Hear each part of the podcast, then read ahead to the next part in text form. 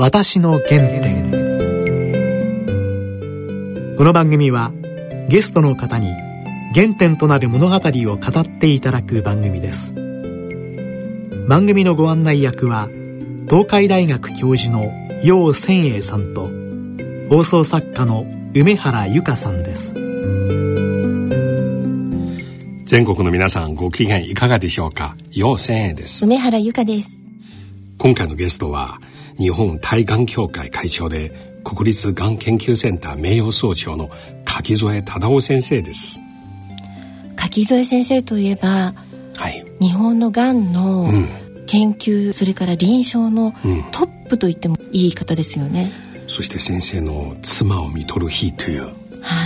書かれた本がありますね。私ご本も拝見してそれからテレビ番組も拝見したので、うん、今日はお会いするのがとても楽しみです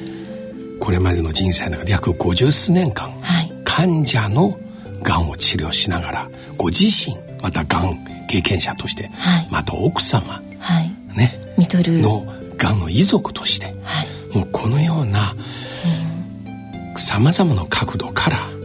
このがんという問題に取り組む方はなかなかいらっしゃらないですね、本当に今日は楽しみです、はい、それでは私の原点進めてまいります私の原点。柿添先生よろしくお願いします。こちらこそよろしくお願いします。この番組は、さまざまな方にまず人生の原点、少年時代からお尋ねしますが、先生の生まれはどちらでしたか？私は、えーと、大阪で生まれました。父親があの銀行員で大阪の支店にいた時に生まれたということです。えー小さい頃あの、うん、えーと、特に戦争であの疎開してそれから戻ってまた大阪に戻った時に大阪の郊外で、えー、銀行の社宅に住んでたんですけどね。大きい池があって、うん、そこにあの気に入りの松の木から、はい、座ってねそれで、はい、あの池の表見てたらあのカマキリがね池の表に羊草ってあの、はい、えー水田みたいな葉っぱの上に、はい、あの、ヤンマのつがいが止まったんですよ。はい、美しいなと思ってたら、私の座ってた枝先から大きいカマキリがパーッと降りてってバチッと 2, 2匹捕まえたんですよ。おおっと思ったらねそしたら一瞬遅れであの葉っぱの影から大きな食用ガールが顔出してね、うん、3匹ともガバッと飲んでさって消えちゃったんですよ。だから生存競争なんて言葉知らなかったですけどねあの自然の脅威みたいなのが強烈な印象として残ってますよ。であの辺りは大阪の郊外で昔はあの蛇だとか亀だとか、もう昆虫だとか、あの生き物に満ち溢れてましたから、生物に対する関心は子供の頃から非常に強かったですね。なるほど。そうすると将来は医科大学。いや、そうじゃなくてね、私もあの父親も銀行家でしたし、それから男の兄弟4人のうち3人はいわゆるあの政治経済の文系のあの、えー、目指してましたからね。私もいずれまあそっちの方へ行くのかなと思ってたんですけど高校の2年の時に、うん、あの飼ってた犬があの私の手の中で死んでってでだんだん冷たくなって硬くなっていく様子ずっと見てました、ね、うん、だからその犬があの庭を走り回ってる時にねまだ元気だった時に突然倒れてバタバタっとこう痙攣なんかするのを見てて、何にも知らなかったからあれは何だろうかと思ってねみんなで笑ってたんですよ。ところが後でよく知ってみ調べてみるとフィラリアみたいなあの寄生虫が脳に入るとそういう痙攣を起こしたりするってんでねこれは無知であることは罪悪だなと思ったんですよ。でそれと母親が非常に病弱だったってこともあって高校の2年の時に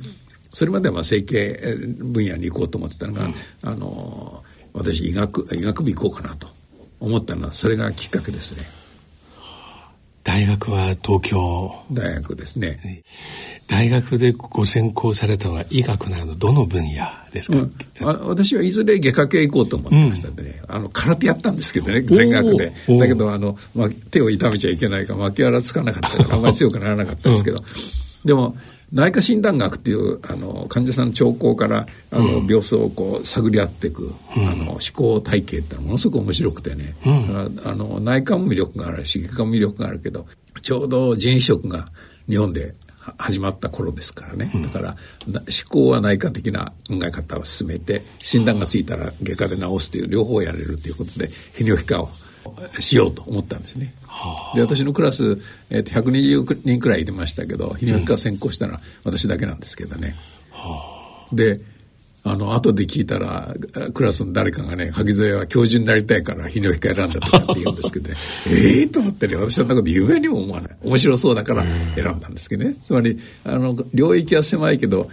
血石石の話だとか、うん、それから奇形生まれつきのあの奇形とかね、はい、それから交通事故だとか、はい、あの感染症とか、はい、で悪性腫瘍。があって、はい、まあそのあの泌尿器科選んだ中でそのうちやっぱりがんにあの関心を持ってってそのままずっと一つにやってきたってね、なるほど、はい、そうすると大学卒業された後すでに泌尿器科中の悪性腫瘍の分野に対して、はい、特にあの膀胱がんっていうのはあの当時泌尿器科の中で一番がんの中で多いがんでしたけど、あ。の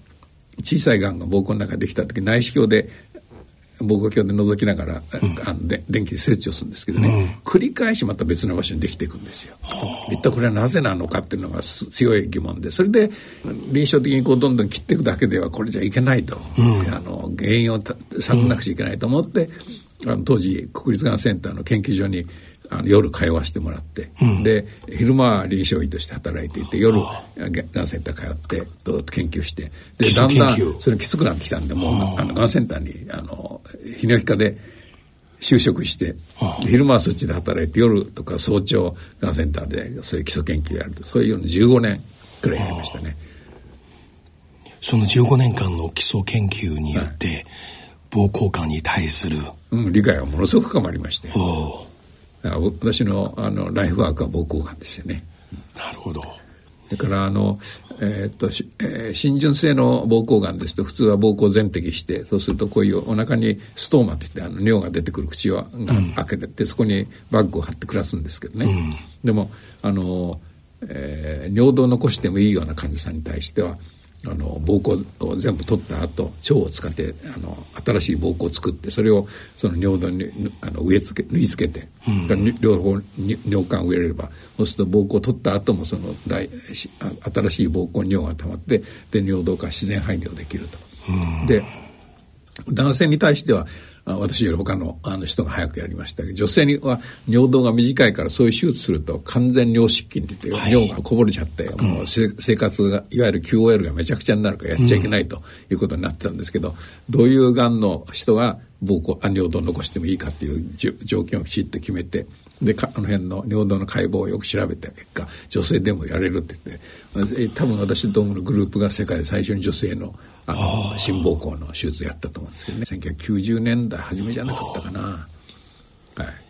その時。膀胱がんに関しては本当私は思い入れが深いです。私の原点。先生ご自身でこのようにまず患者のがんに対してさまざまな取り組みをされまして、はい。はい、先生の本の中では、うん、そしてご自身はまたがんに私はあのえっとあのがんセンターの病院長の時代に、うん、職員検診で便の鮮血反応をやっていてそれで見つかった大腸のポリ3つあったポリープのうち一番大きいやつこれ内視鏡手術を受けたらあのがんがありました。それはおいくつ？それは50歳後半ですね。院長時代ですから。その当時は国立がんセンターの病院長。病院長。私は50で病院長させられてで 10, 10, 年間やったんですよ。59くらいかな、うん、それからえーと、総長になって、えー、当時国立がんセンターのがんの予防とか検診の取り組みが弱いと思ってましたんでうん、で厚労省と厚生労働省と交渉して、うん、でお金予算つけてもらってあの、うん、築地の国立がんセンターの一角にがん予防検診研究センターって作ってもらったんですね。でそこがオープンして1年経った時に私もお金払ってちゃんと受験したんですけどそうするとその中に研究項目として例えばお腹の中を超音波でよく調べたらどのくらいがんが見つかるか、うん、これ研究項目なんですけどそれが含まれていることを承知でお金払って受けるわけですから私もそれを受けたらちょうど左の腎臓を撫でてるあたりでね私は泌尿器科の専門医ですから腎臓の画像が出て、うん、そこにこう、あの1センチくらい丸い玉が見えてああそこにがんがあると思ってねで4月の2日にがんを見つけたんですけど、まあ、当時ものすごい忙しかったからですからあの一番スケジュール調整が少ない5月の20日に手術を受けてで部分切除をやってもらったんですけどね。で、えっと、10日くらい経って病理検査の結果返ってきたら断端陰性つまりがんは完全に取り切れたっていう報告が来たんであこれで治ったと思って私は一切その後いわゆるフォローアップの検査を受けてないんですよ。もうそろそろ10年になりますけどね。はあ、そうですだから情報ってのはものすごい大事なんですよ。だからあの大腸がんの方はあの結果的にがんだっていうのは後から知らされてだから一日,、一日も休まずに治してるしどちらも早期がんですから何の,、あの動揺もなく。特に私は泌尿器科の専門医ですからその専門医が腎臓がんで死なないで済んだってことで本当によかったと思う。だからがんっていうのは確かに進行すると怖い病気ですけど早期がんだったらどうってことないんですよ。で腎臓がんは確かにあの国のがん検診の対象のがんではないですけれど早期発見すれば本当に腎臓の部一部を取り取り除いただけでそこを縫い合わせてであの病棟の朝の夕にあの点滴ダイブラスサインと私歩き回ってそれで1週間で退院して2週間目に WHO の会議があってジュネーブに出張してきました。よく市民公開講座で検診の大切さを訴えるとあのがん検診受けるのはいいけどがんが見つかったら怖いから受けないって人がいるんですけどね、うん、そうじゃないと。私は確かに腎臓がんは検診の対象じゃないけれどたまたま早期に見つかったらこういうことやってそれであの2週間目に必要があったらあのヨーロッパだってあるいはあのアメリカだって出張できるんですからということを話してるんですけどね。私の原点。で奥様もその後、はい、ああの妻はもともとあの膠原病の一種で SLE という厄介な病気持ってたんですけど、ええ、あのそれで副腎あのステロイドホルモンなんか随分大量に飲んでましたけどあのそれが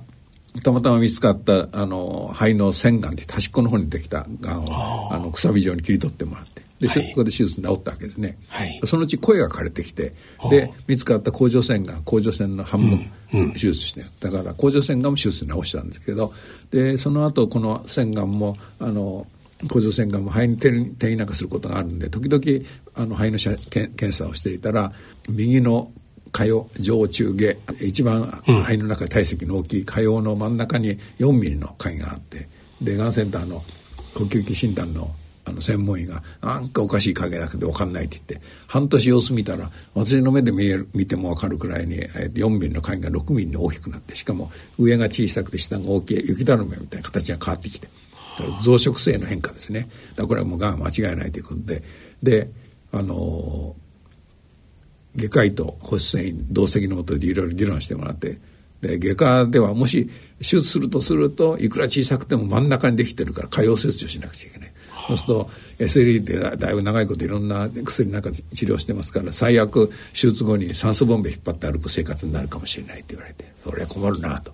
であの千葉県の柏市に東病院がありますね、うん、あそこはあの面積が土地の面積が非常に大きいんでかなり前から陽線治療装置って大きな放線治療装置に入ってんで、うん、あれを受けたらどうですかって放線治療医が進めて。うんで妻もそれを受けるって言って入院して受けたら約1か月治療したら完全に消えて非常に喜んだんですけどね、はい、それからわずか、えー、半年後に右の肺門部のリンパ節に1個転移が出てきて針生検したら小細胞肺がんっていうのが分かりましてね。肺がん4つの4種類のうちで一番たちの悪いがんだと、うん、いうことは私承知しましたからあの気持ちの上で暗淡としましたけど妻に対しては、まあ、転移が出たって言っても1個なんだからなんとかなると励ましてその当時最一番強いと言われた、えっと、シスプラチンとエトポシドン2剤のあの抗がん剤治療を3月4月5月6月月に一遍やってで7月には念を入れて肺門部に放射線治療をやったんですけどね。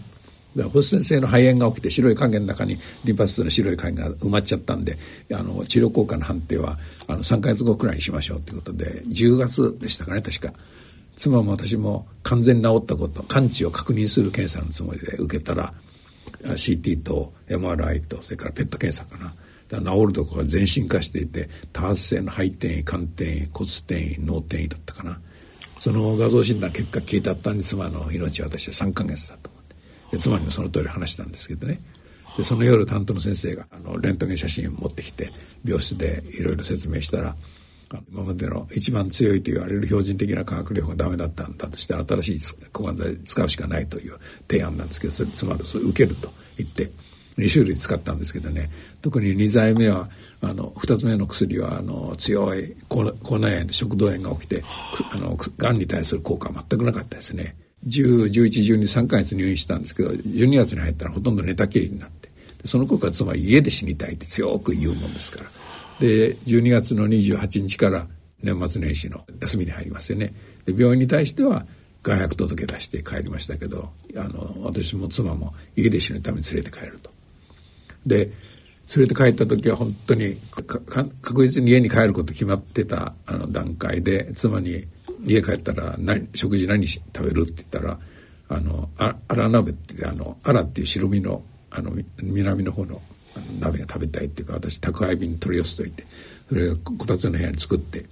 で応接間にあの片付けてそこに酸素発生器なんかあの業者に借りてそこに寝かしてたんですけどね応接間から隣の部屋までもう私一人移せないんですよ。であの妻の家事を手伝ってくれた女性があの介護士の資格持ってることを思い出して彼女に電話して聞いたら座椅子に座ってもらってその座椅子を引っ張ってこうあれすれば隣の部屋移せるから本当それであの今の方移ってね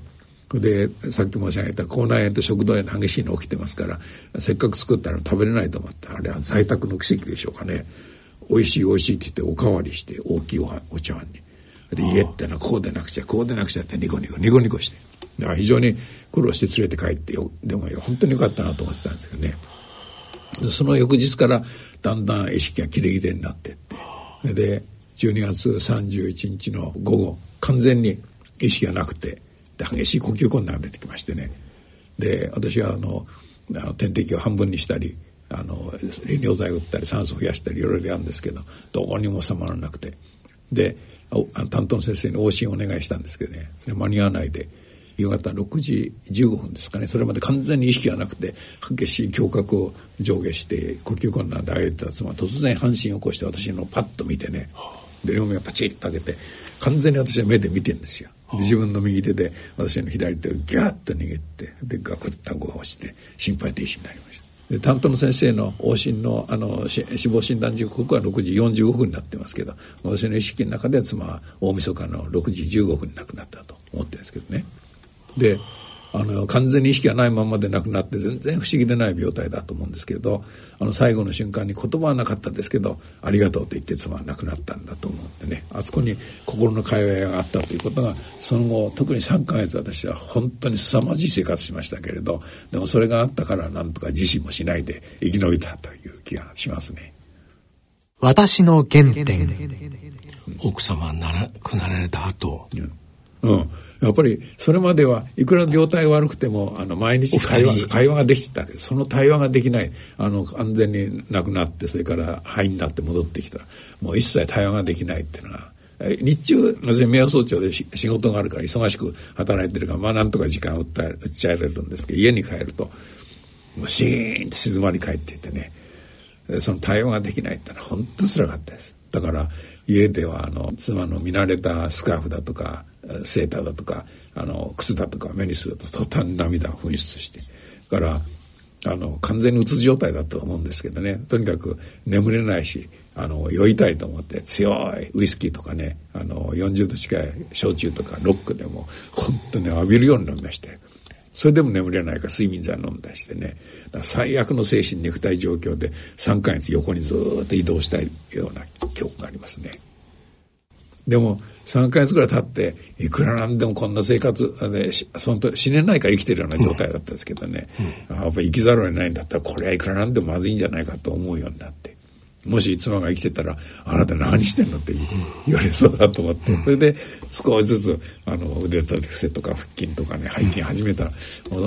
むちゃくちゃな生活してましたから56回やったら息が上がってたのね。少しずつ回数を増やして少し体調が良くなってくると酒もそんなに飲まなくなるし、はい、少し前向きに生きるようになって。で3か月ごとぐらいにだんだん気持ちが前向きになっていって。で1年がかりでなんとかあの味覚上普通の生活に戻ってきたっていうことがありますね。今あのこの12月31日で丸11年なんですけどね亡くなってから。でも依然としてあの悲しみっていうのは消えませんけれどでもまああの味覚上普通の生活はできるようになりましたね。今もお体を毎日鍛えて、うん、あのそその延長でずっとやってて、えーと、と毎朝1時間早く起きてあ家でもそれから出張先のあの国内でも国外でもホテルでもあの腕腕立て伏せ100回腹筋500回背筋100回スクワット100回それからあとつま先出しとかあのいろんなトレーニングがあるんですけどねそれやってそれからストレッチをやると大体1時間かかるんですけどねそれやって今朝も1時間早く起きて4時半に起きてそれやってそれでシャワー浴びてあの洋服着てであの朝ごはん作って食べて後片付けして家出るってそういう生活をずっとやってるんですよ。自分の部屋の中でじあの自分のも体重をかけてそういうややるあのメニューをいろいろ作ってあるんですよ。片足を伸ばした上にあのもう一度片足に乗せると足重いでしょ、うん、これをで100数えられてずっと試して今度反対にあれするとかねいろんなその自重をかけてトレーニングするやつをやってるんです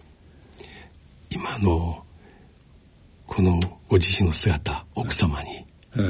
見せたいでしょ。ええ。いや別に。まああの妻はねあのじ彼女も自分の命は3回月で分かってたからあの病院入院してる時12月くらいだったかな。私朝あの病棟行くとあのじろりと私の顔をあの姿を見てね私いなくなっても身綺麗にしててよってあの遺言みたいにして言ってたからね。だから朝トレーニングした後洋服着る時もちゃんとこれスーツに合わせてネクタイ選んだりねあのベルト選んだりちゃんと気を使ってんですよ。今年の12月31日にその6時15分の時間を迎えましたら奥様に何を？おっしゃりたいでしょうか、いつもまああの今年もまあ無事に終わってあの元気にやってますよって。毎日家に帰ると線香一本あげながら、はい、あのその日のことを報告したいですけどね。で亡くなった直後なんか一日に何千回といろんな思いがあったのが今はあの仕事中なんかまあ100回か200回ぐらいかな。であの報告の時間も短くなってますけどね。で毎日写真の前に帰って、うん、出る前も行ってくるよって言って。私の原点。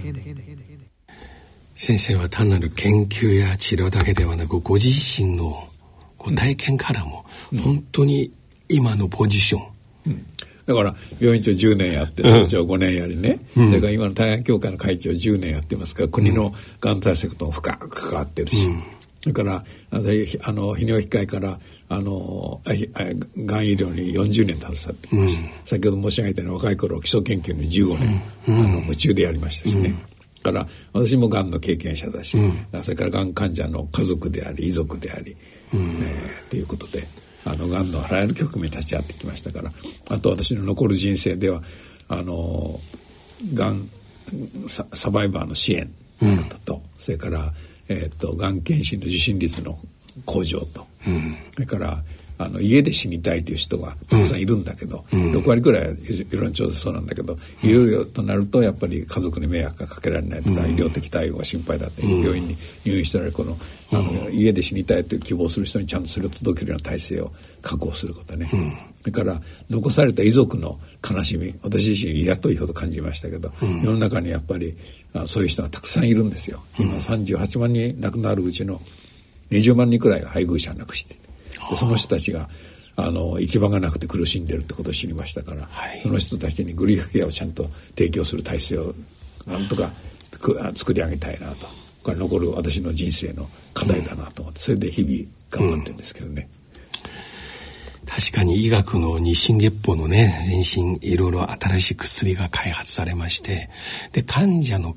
方はもちろん強く生きたいけれども、ご家族ね、周りのご家族はよく進行性の末期がんの状況に対しても、できればもう強い抗がん剤、より強い抗がん剤を投入していただきたい、うん、そのような局面に対して先生のアドバイスは、うんあの皆さんなんとなく家族はあのネットにしがみついて何か新しい方法はないかということで必死で調べてで場合によったら妙な免疫療法必ずしも根拠の定かでない免疫療法に引っかかるとあっという間に500万600万のお金がかかる、あるいは健康食品に誘導されたりすると、すごいお金がかかって、何の効果もないってことになる、だからあのなんか治療の手段があるうちはやっぱり医者もきちっと提案するしあのそれをあの患者さんと家族とよく相談してやるかやらないか決めるわけですけど本当にもう手詰まりになったらあの私はえーと、緩和ケアに移行して、うん、であの患者さんはあのやりたい家できれば家でやりたいことをやって食べたいものを食べて場合によってはお酒も少し飲んでで静かに亡くなるとで周りの家族がみんな見守ってる中で亡くなるのが実現するのが一番いいと思うんですよ。だから、うんどうしても治せないともうあの医療的に今のやっぱり限界がありますからね、うん、そういう状況になったらあのいつまでもあのなんか治ることを求めるんじゃなくてもうキュアからケアへ。あの患者さんが少しでも楽に亡くなっていくのを手助けするのが医療の役目だと思うし。だからあの患者さんも家族もやっぱり頭切り替えて緩和ケアに移行するっていうのは本当のあの亡くなり方じゃないかなと私は思います。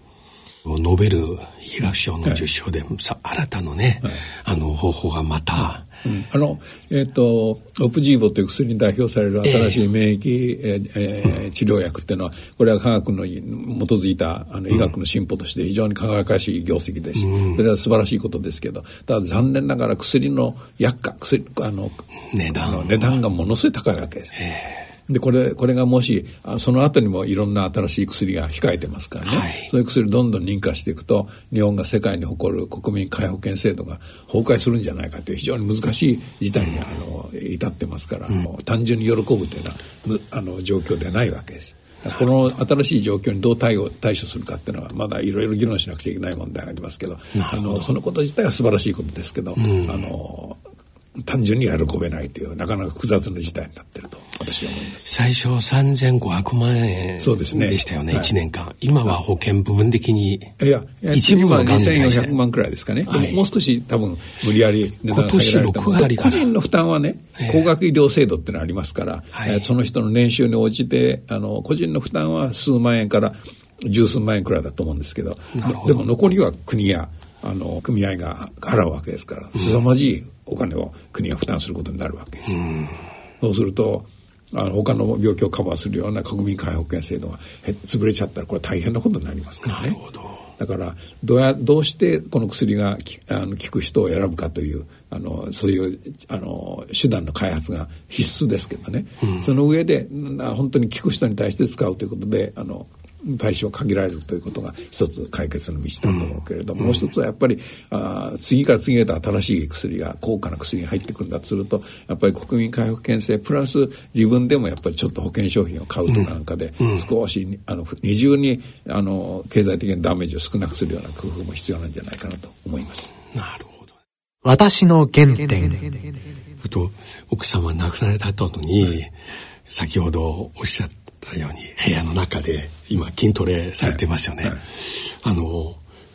普段よく言われる例えば歩くあるいはスイミングさまざまな方法は取り入れてますか、えー、普段の健康維持のために私できれば1万歩を毎日歩くようにして。今も毎日1万歩。毎日歩いてます。それであと、えっと、妻亡くなって丸7年経った時に、うん、えっと、前から関心があった四国あのお遍路巡礼の、はい、あれをやりたいなと思ってでたまたましか近しい人が一気に、えー、っと43日かけて真っ黒になって回って10キロくらい痩せてねすっごい精悍な顔になってるのを見てねあ私もやろうと思って。で十分準備して翌年から、えー、っと3年がかりであの全部80箇所回ったんですよ。それは、えー、今から何年前、えっと、去年終わったから、えー、っとそれそれから3年前ですね。去年えあの香川県、えー、一昨年愛媛県。だからそのその3年前が、えー、っと徳島と高知県ごとにそういうのがあって、えーと、今1200キロくらいかなでも回った1日20キロ30キロ歩くことはどういうものかっていうのはそれでよく分かってましたから今年2月から7月にかけて全国がんセンター協議会に加盟している32施設を一筆書きにみたいにずっと私はがんサバイバーを支援しようって上り持って歩いたんですよ。3500キロくらい。その時にあのやっぱり1日に30キロ歩くのはどういうことか全部分かってましたし筋トレもやってるし毎日1万歩歩いてるからあのそれから登山もしますしね、居合も刀であの 週2回稽古してるとそういうことがあるんで特別準備しないでこの3500キロの旅にも出たということがあります。そこで歩きながらいろんなこと考えますよ、えー、妻のことも。だから特に巡礼の時にはねもう最初は妻の慰霊の旅と思ってたんですが、うん、すぐあこれは妻に対する感謝の旅だなと。